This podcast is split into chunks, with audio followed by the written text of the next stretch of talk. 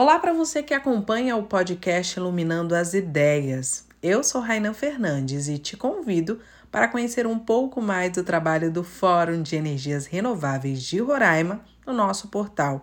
O endereço é fácil, é o energiasroraima.com.br. Neste programa, vamos conhecer um pouco mais do trabalho apresentado pelo Instituto Brasileiro de Defesa do Consumidor. Recentemente, o IDEC divulgou um estudo sobre eletrificação em regiões remotas da Amazônia. Quem vai trazer essas informações para a gente é o Arthur Baiocchi. Ele é analista de energia e sustentabilidade do IDEC. Olá, muito obrigado pelo convite. Um prazer estar aqui falando com você, com os ouvintes. Meu nome é Arthur Baiocchi. Eu sou atualmente analista de energia e sustentabilidade no IDEC, Instituto Brasileiro de Defesa do Consumidor. Entrei no instituto há pouco mais de um ano como consultor, mas antes disso eu já tinha uma trajetória no campo da sustentabilidade. Então, eu fiz um mestrado nesse tema, Agora estou num doutorado nesse tema. Minha trajetória toda sempre foi muito voltada para a sustentabilidade. Quando eu entrei no IDEC, o meu foco era a universalização, ou seja, essa luta para que todos tenham direito ao acesso à energia elétrica, olhando principalmente para as comunidades remotas da Amazônia Legal, ou seja, as populações indígenas, ribeirinhas, quilombolas, extrativistas, mas todos no geral, além dessas é, comunidades remotas, temos também as comunidades que estão no sistema isolado, ou seja, que estão ao norte, mas não estão necessariamente dentro da floresta, remotas, isoladas desses centros municipais. Entrando agora é, no nosso tema principal, né, que é esse estudo, eu gostaria que você explicasse para quem está nos acompanhando qual foi a base desse estudo de eletrificação em regiões remotas da Amazônia Legal? Esse estudo, ele teve, ele partiu de vários pontos, né? Primeiramente, o IDEC já vinha com uma experiência trabalhando já há algum tempo com algumas organizações da sociedade civil que atuam nessa área. Somado a isso, a gente teve o advento da pandemia. Então a pandemia começou e aí começamos a perceber alguns sinais de que a energia elétrica seria muito importante para a resiliência dessas comunidades remotas, que estavam e ainda estão numa situação de vulnerabilidade que fica agravada pela falta de energia. Nesse sentido, o IDEC já vinha construindo alguns estudos ao longo do tempo. Esse estudo especificamente é o terceiro de uma série de quatro estudos até então. Além disso, a gente se baseou bastante em alguns artigos acadêmicos sobre o tema de eletrificação em comunidades remotas, especificamente, textos também de organizações da sociedade civil e documentos regulatórios. Então, leis, decretos, enfim. A partir daí, além desses documentos que a gente consultou, a gente começou a conduzir uma série de conversas. Então, a gente conversou com pessoas do Ministério de Minas e Energia, das distribuidoras de energia elétrica, de escolas técnicas que poderiam ter um papel ali na, no treinamento de pessoas dessas comunidades para operar e dar manutenção preventiva e corretiva nos painéis solares, nos sistemas de geração de energia elétrica.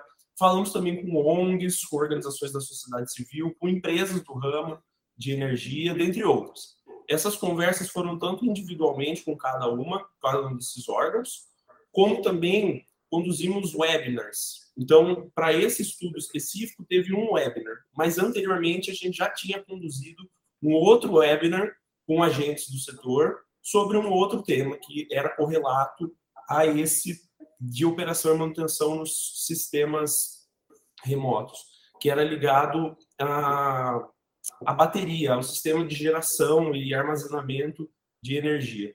O que, é que você destaca aí desse estudo? Olha, um ponto muito importante do estudo, não só desse, como da série toda, é que a energia ela é premissa para muitos outros pontos, para muitos outros serviços essenciais. Por exemplo, você precisa de energia para prover saúde de qualidade. para prover educação, porque você precisa de iluminação, por exemplo, para as pessoas estudarem à noite. Outra coisa que a gente viu com a pandemia é o surgimento do sistema remoto, né, do home office ou do estudo à distância. Então, como que você vai ter um estudo à distância se você não tem acesso à energia, você não tem acesso a um computador, a um celular?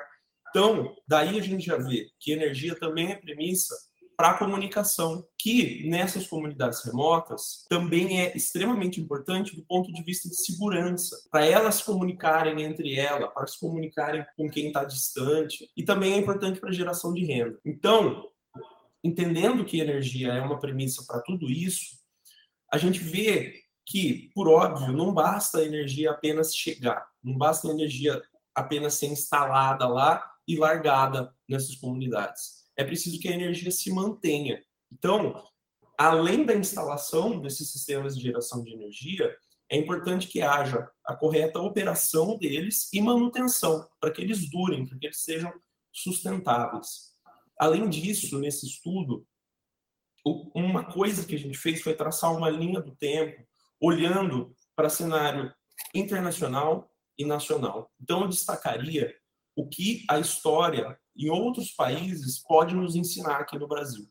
Quando a gente olha para a construção de uma política pública, a gente nunca tem como assegurar que essa política pública vai ter 100% de sucesso. Mas o que a gente pode fazer é olhar para o cenário internacional e aprender com os erros e com os acertos dos outros, para que a nossa chance de ter uma política pública robusta que funcione seja maior. Então, foram colocados ali vários casos, estudos de casos que aconteceram em outros locais. O primeiro deles, a gente olhou para Bangladesh. Lá uma empresa capacitava uma série de organizações parceiras e essas organizações treinavam moradores de comunidades para que eles ficassem ali dando manutenção, mantendo o sistema de, de, geração de energia elétrica funcionando. Um dos estudos mais interessantes, dos casos mais interessantes que a gente viu, foi o Barefoot College, que é da Índia, uma ONG da Índia, que capacita principalmente mulheres para fazer esse tipo de serviço. Isso não só vai muito na linha do empoderamento feminino, mas também garante que não exista evasão. Porque uma coisa que foi notada é que quando você dá capacitação para os homens, das comunidades, existe uma chance maior deles evadirem, deles irem para um grande centro buscar um emprego, um trabalho e acabam deixando a comunidade para trás. Essa ONG, ela já fez um, esse, um trabalho em mais de 93 países.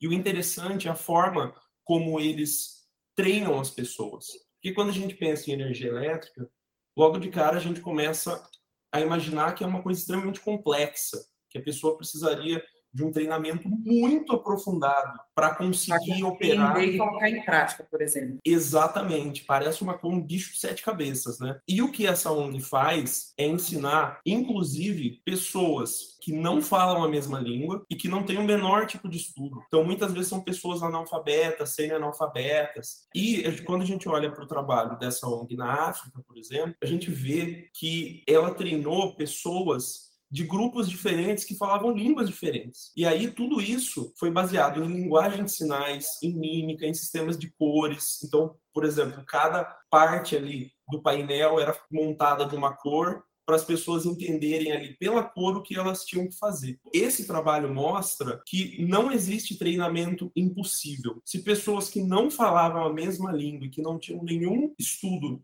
formal conseguiram aprender isso, a gente vê que é possível que aqui no Brasil esse ensino também aconteça. Também na Índia, a gente vê que foram treinadas pessoas em outros, em outros locais ali da Índia foram treinadas pessoas que, além de fazer operação de manutenção, inclusive ajudavam na coleta de pagamento da, da tarifa, do pagamento da conta. Mas, por outro lado, vimos também casos em que a população local não foi treinada. E aí a coisa desandou. Em Fiji, por exemplo, uma empresa uma determinada empresa foi responsabilizada por instalar e dar uma operação ali, manter o sistema funcionando nos primeiros anos após essa instalação. E foi ok, a população estava feliz, o sistema estava funcionando. Alguns anos depois, essa empresa deixou de dar esse suporte. Isso parou de ser responsabilidade dela. E aí, boa parte dos sistemas pararam de funcionar.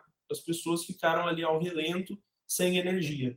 Então, isso é um sistema cruel. Você entrega energia para as pessoas, elas começam a se habituar ali tendo energia, recebem acesso a diversos serviços, e de repente essa energia se vai. Elas ficam sem saber o que fazer, não tem mais o suporte naquela empresa, não aprenderam a cuidar daquele sistema, a dar uma manutenção básica e ficam ao relento.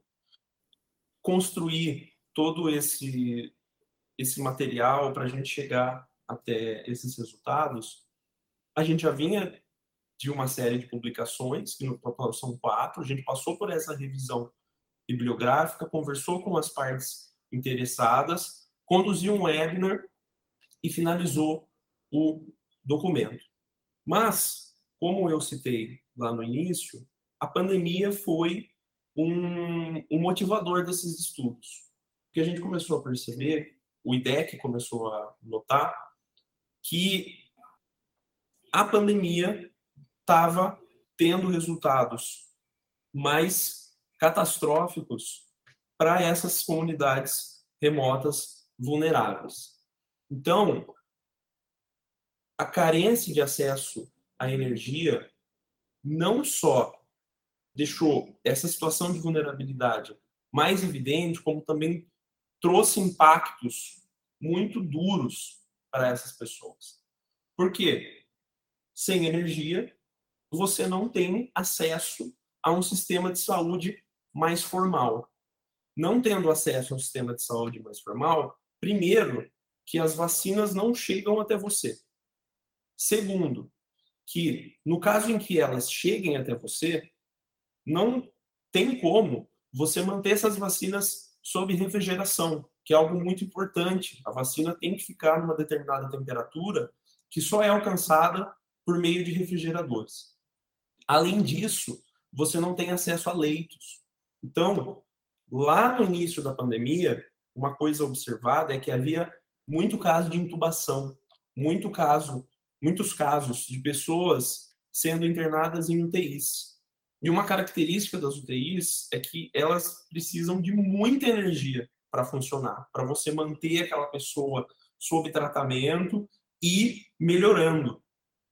Infelizmente, se você não tem acesso à energia, você muito dificilmente vai ter acesso a um leito comum, quanto mais a uma UTI. Então veja como isso é uma bola de neve. Você não tem energia para prover determinados serviços e a ausência desses serviços gera um impacto enorme na vida das pessoas, podendo levar elas à morte, inclusive, no caso da pandemia. Arthur, é, essa situação ela ficou ainda mais evidente na pandemia?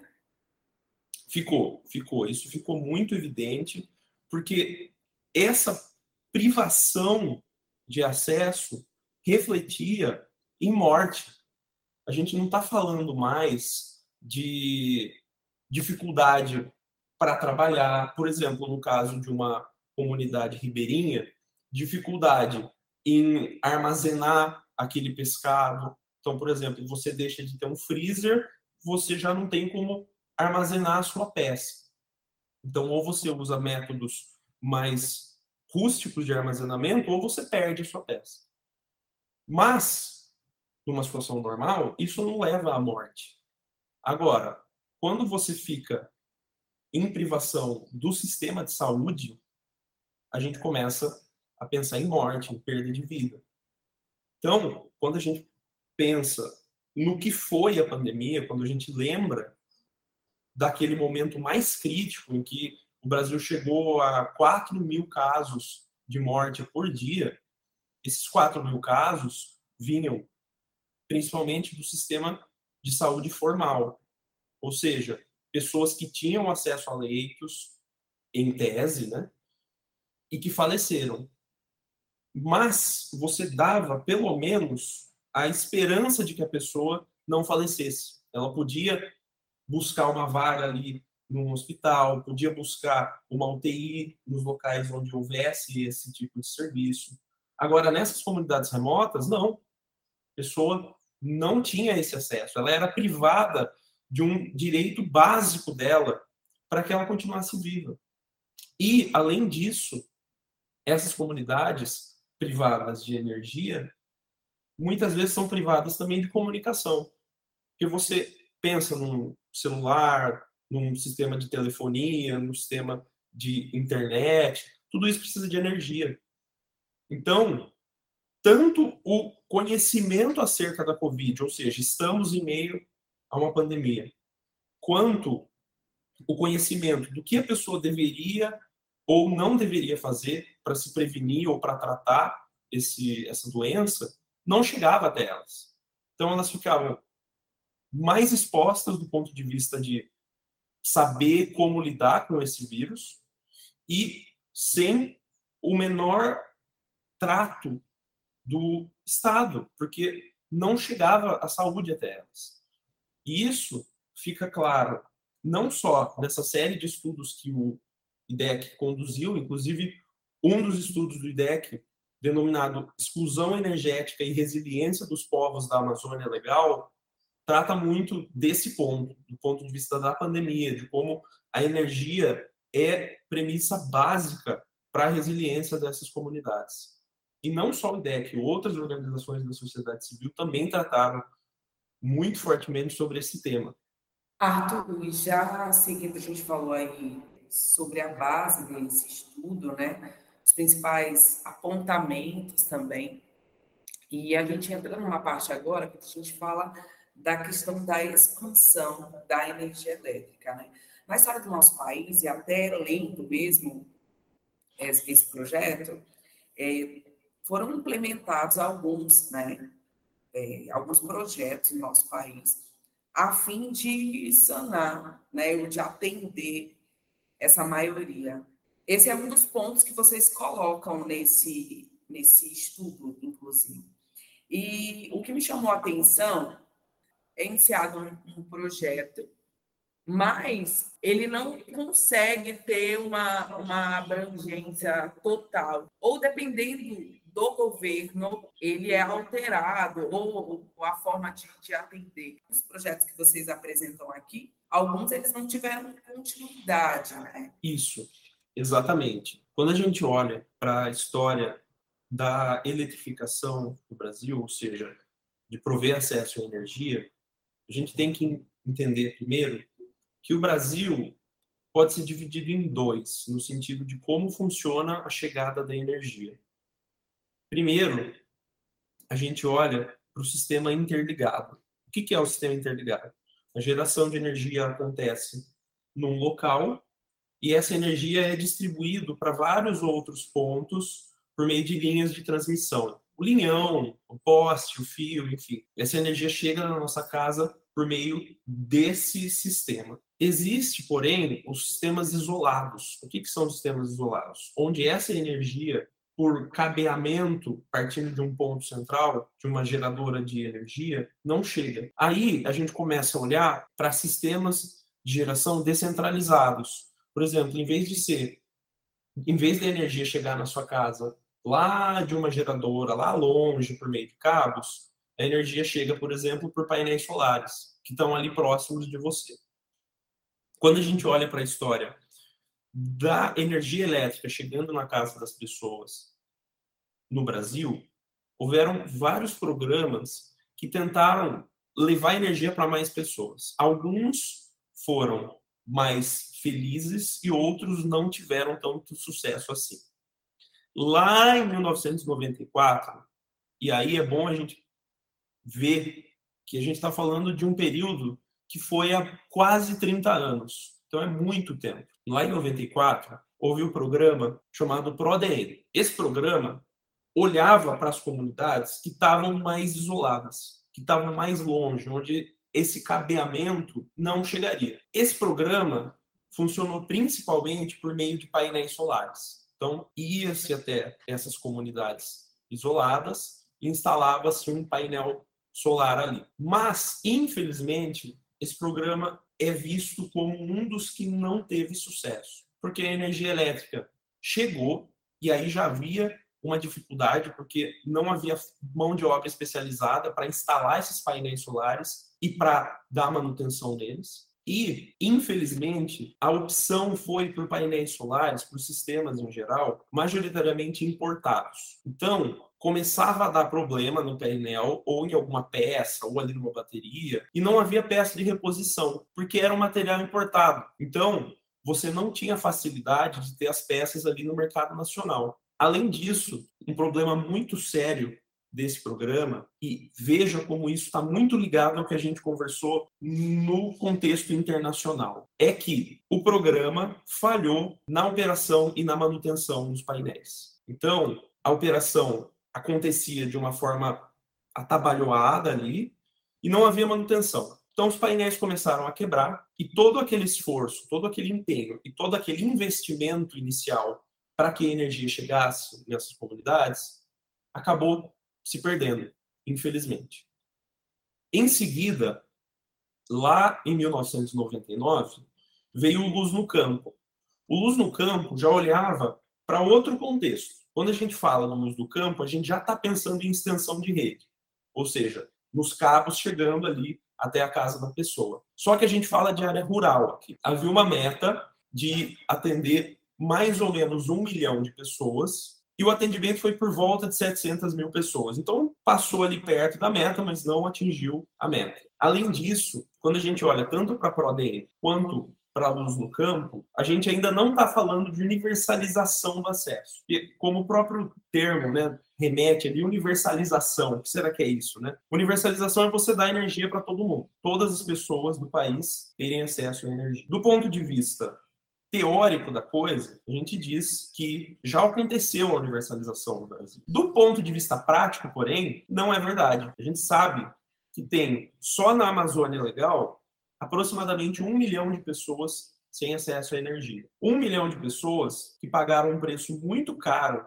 na pandemia. A gente está falando de pessoas, lógico que não as um milhão de pessoas, mas de pessoas que acabaram falecendo por falta de acesso à energia, por falta de acesso à saúde. Então, não tem como a gente falar que, na prática, a universalização aconteceu. Ainda tem gente sem energia. Enquanto tem gente sem energia, precisa existir política pública para que essa energia chegue até ela. Em seguida, voltando à nossa linha do tempo, após o Luz no Campo, veio o Luz para Todos. E a gente pode dizer que o Luz para Todos, lá de 2003, foi o programa que obteve o maior sucesso na eletrificação do Brasil. Não só obteve o maior sucesso, como foi o primeiro programa que realmente falou: não, agora a gente quer universalização. A gente não vai olhar só para uma comunidade que está mais distante ou para uma comunidade rural. A gente vai olhar para todo mundo.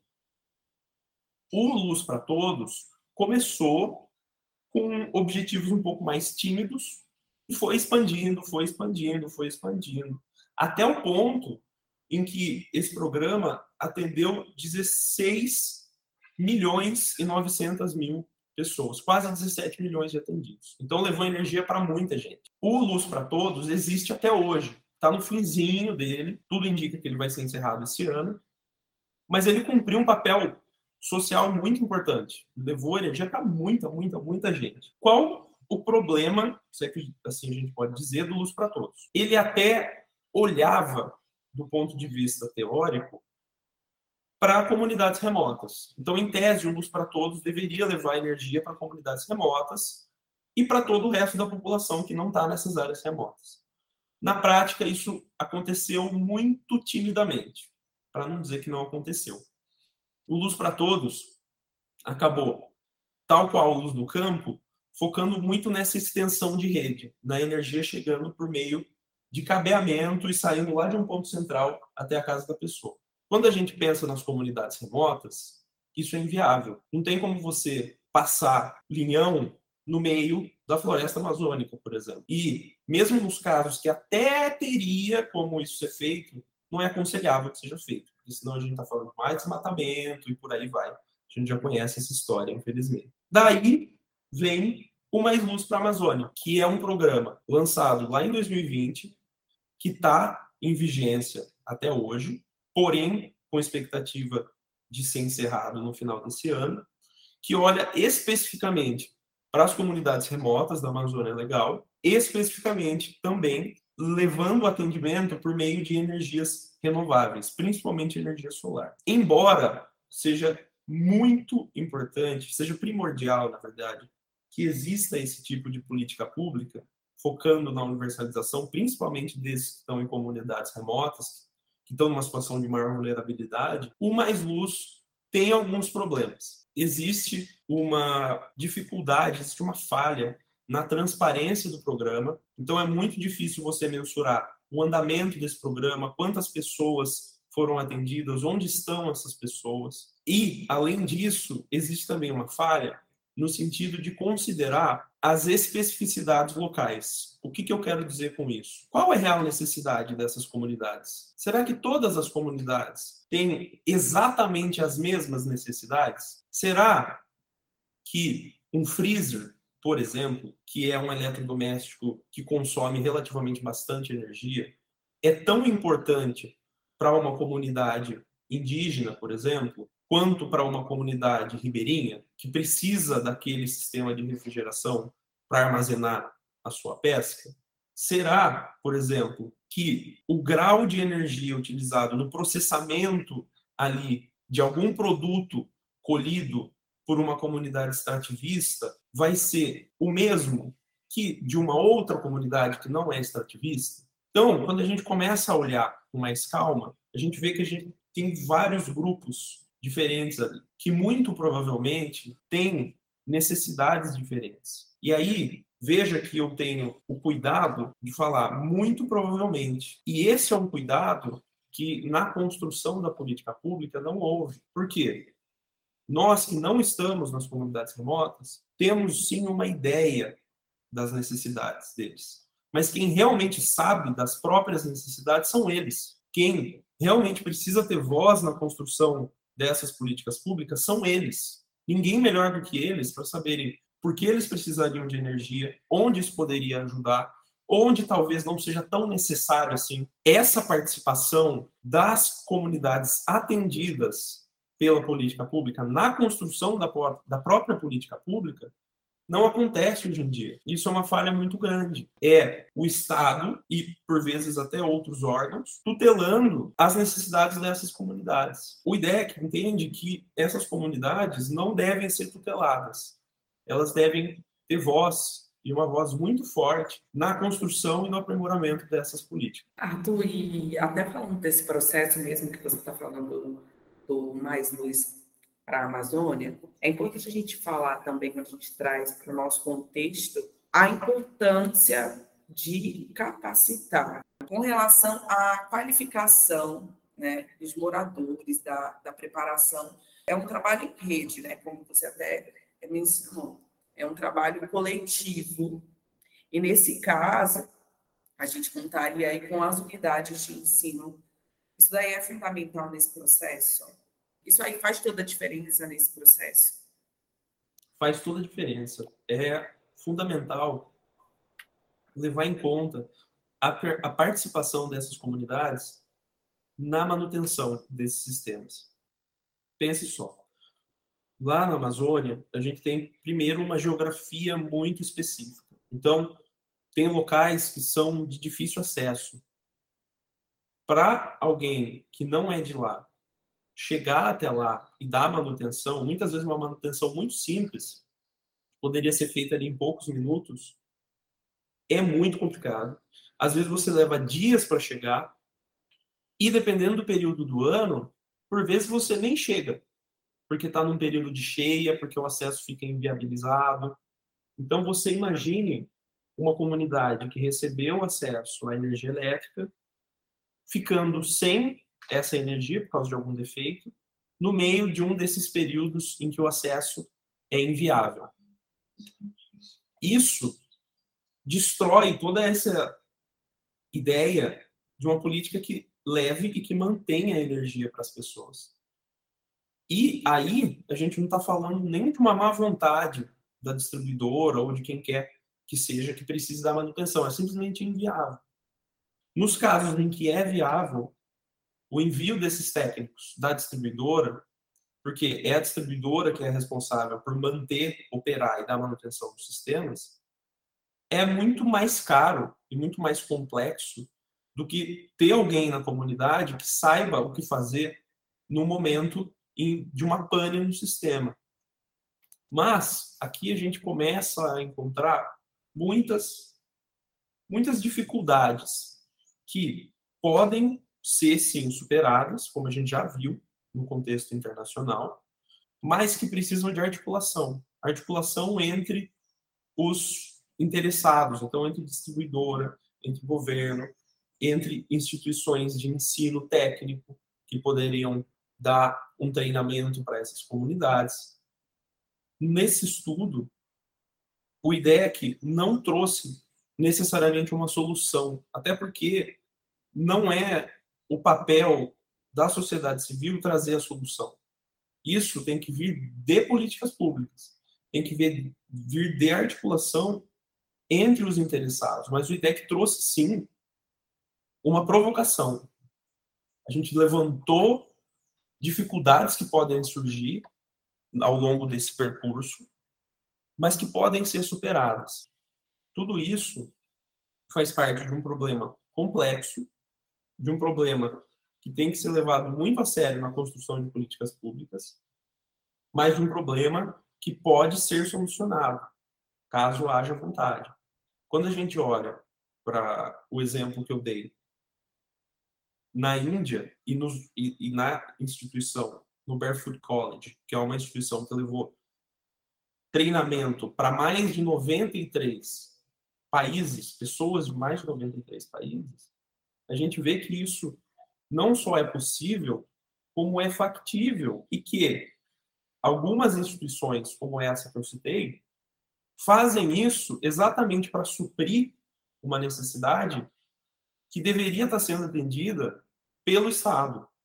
Ou seja, se existe uma, ali uma associação da sociedade civil, uma ONG, dando esse treinamento, é porque falta esse treinamento vindo de algum lugar. Né? É, é, é, um, é quase que um tapa-buraco. A ideia é, se existe esse buraco, se a gente sabe que tem essa lacuna, ela precisa ser suprida, idealmente pelo Estado. Então, a gente vê essa todos esses fatores que têm que ser levados em conta, mas a gente vê também que isso pode sim ser solucionado. E a ideia é que, mesmo para problemas complexos, exista uma mobilização ali do Estado para que isso seja solucionado. Arthur, já chegando aqui na nossa reta final, tem uma última pergunta para você, e essa eu vou até ler aqui na íntegra que é em relação assim, o IDEC ele tem discutido uma série de mudanças, né, que possam ser adotadas é, no programa de governo. E aí eu te pergunto, esse trabalho conta é, com o apoio da rede e comunidades, é isso mesmo? Perfeito. O IDEC sim trabalha em parceria com a Rede Energia Comunidades. É um trabalho muito rico, um trabalho que traz todas essas instituições que têm os seus objetivos próprios, que têm os seus trabalhos individuais, traz para próximo. Então, ali, os objetivos dessas instituições convergem para alcançar objetivos maiores. Quando a gente olha do ponto de vista do IDEC, por exemplo, pontos que eu até já trouxe aqui, mas que eu acho bastante importante frisar, são as comunidades precisam ter voz no processo de universalização, ou seja, na chegada da energia elétrica. Elas não podem ser tuteladas pelo Estado ou por qualquer outro órgão. O Estado é que tem que se mover no sentido de atender as reais necessidades dessas comunidades e não tirar da cartola ali o que ele acha que é necessidade da comunidade e se mover em torno disso e, e a partir disso. Além disso, e aqui a gente já entra numa pauta que é comum a todas as organizações da rede de energia comunidade, é que esse processo de universalização e o próprio Mais Luz para a Amazônia precisa ser aprimorado e renovado. Por que, que eu digo isso? Porque esse, essa política pública é vigente até o final deste ano. Então, se nada for feito, essa política vai se encerrar e a gente vai ter um vácuo ali de políticas públicas olhando para energia elétrica, olhando para para prover energia elétrica ali naquela região. Tendo isso em vista e sabendo que essa política pública está com a vigência próxima do seu fim, o IDEC não defende necessariamente o mais luz para a Amazônia. Por que isso? Porque o mais luz para a Amazônia tem falhas. Então, o que o IDEC defende é ou um mais luz para a Amazônia melhorado, e esse é um momento muito válido para isso, muito importante para isso, porque numa renovação você pode pensar em pontos de aprimoramento, ou mesmo uma outra política com outro nome que olhe para esse mesmo problema.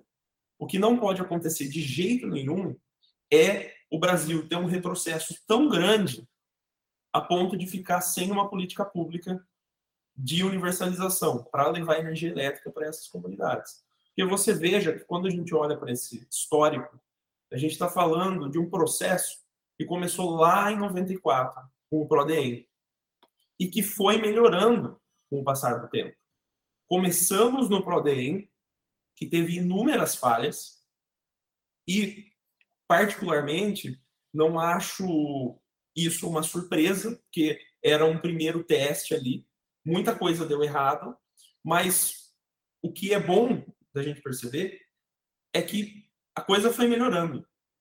O último programa que a gente teve, o Luz para Todos, atendeu quase 17 milhões de pessoas. Então, isso sim é uma política pública que deu certo, que se manteve ali por quase duas décadas. Agora, quando a gente olha para o Mais Luz, a gente não pode deixar a peteca cair. Para o Mais Luz ou para qualquer outra política que seja. Imagine só um processo que começou meio que ali tropeçando, meio que a seu próprio modo, lá em 94, e de repente a gente chega em pleno 2022, 2023 e perde tudo isso, joga tudo isso fora, fica sem uma política pública. Isso seria absurdo. Então a rede como um todo e o IDEC olham com muita atenção para isso. Nós estamos olhando com bastante atenção para o andamento do Mais Luz para a Amazônia. Nós defendemos que o programa tenha mais transparência, que fique muito claro quantas pessoas foram atendidas, onde estão essas pessoas, como está sendo o atendimento, porque também não pode haver uma política pública que seja meio fantasma, que a gente não consiga entender como está sendo o progresso dela. Defendemos também que, além de uma maior transparência, haja celeridade. Ou seja, para quem está sem energia, para quem está no escuro, cada dia é mais um dia no escuro.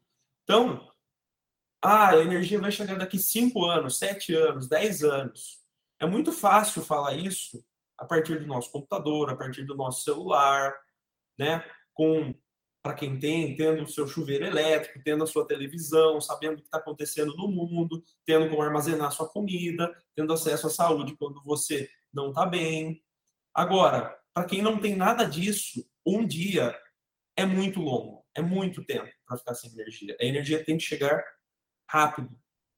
Além de chegar rápido, uma defesa muito forte do IDEC é que a gente não tire essa pessoa da exclusão energética para jogar ela na miséria energética. A gente não pode dar uma migalha para a pessoa. A pessoa, e isso é muito importante, como Instituto Brasileiro de Defesa do Consumidor, os direitos dessas pessoas que estão lá nas regiões remotas são idênticos aos direitos de quem está na região sul, na região sudeste, na região centro-oeste, em qualquer outra região do país. Os direitos dos brasileiros são os mesmos. Então, é necessário que essas comunidades remotas tenham os seus direitos assegurados, que elas recebam uma energia elétrica que garanta uma vida digna para elas, que não seja o mínimo do mínimo do mínimo. A gente não quer que essa pessoa simplesmente tenha uma lâmpada e uma tomada. A gente quer que essa pessoa possa escolher o que fazer com essa energia elétrica. E aí existe todo um outro arcabouço de políticas públicas para contribuir com isso. A gente tem a tarifa social de energia elétrica para ajudar essas pessoas. A gente tem o Mais Luz que está levando nesse início da sua, da, da sua existência a energia até essas pessoas, mas o importante é que todas as políticas públicas referentes a esse tema converjam para converjam para levar energia elétrica de qualidade para essas pessoas. Então, que a partir daqui o Mais Luz para a Amazônia, se renovado, melhore, e se não renovado, que venha algo melhor, no sentido de garantir o direito à energia de qualidade para essas pessoas. Arthur, obrigada pelos esclarecimentos. E para você que quer acompanhar um pouco mais do nosso trabalho, você pode conferir lá no nosso portal, que é o energiasroraima.com.br, e também nas nossas redes sociais. Em todas, somos arroba Energias Renováveis RR. Obrigada pela companhia e até o nosso próximo encontro. Tchau!